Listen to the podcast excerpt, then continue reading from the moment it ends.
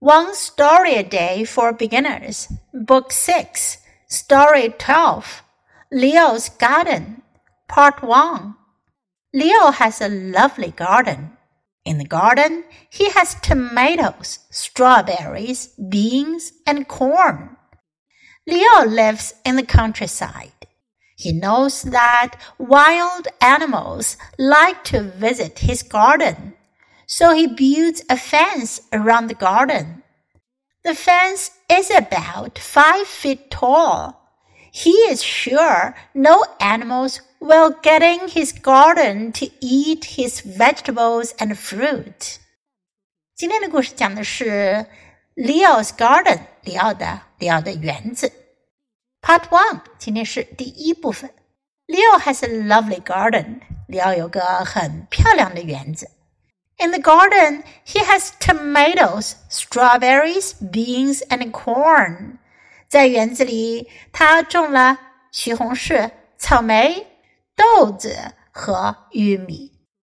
Leo lives in the countryside. 里奥是住在 countryside 农村乡下。He knows that wild animals like to visit his garden. 他知道 野生动物们喜欢来他的园子，so he builds a fence around the garden。于是他围着园子建了个篱笆。The fence is about five feet tall.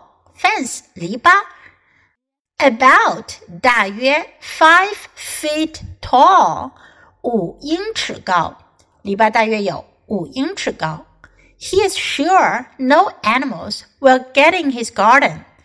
他很确定没有动物能进到他的园子，to eat his vegetables and fruit，来吃他的蔬菜和水果。Now listen to the story once again. Leo's garden, part one. Leo has a lovely garden. In the garden, he has tomatoes, strawberries, beans, and corn. Leo lives in the countryside. He knows that wild animals like to visit his garden, so he builds a fence around the garden. The fence is about five feet tall. He is sure no animals will get in his garden to eat his vegetables and fruit.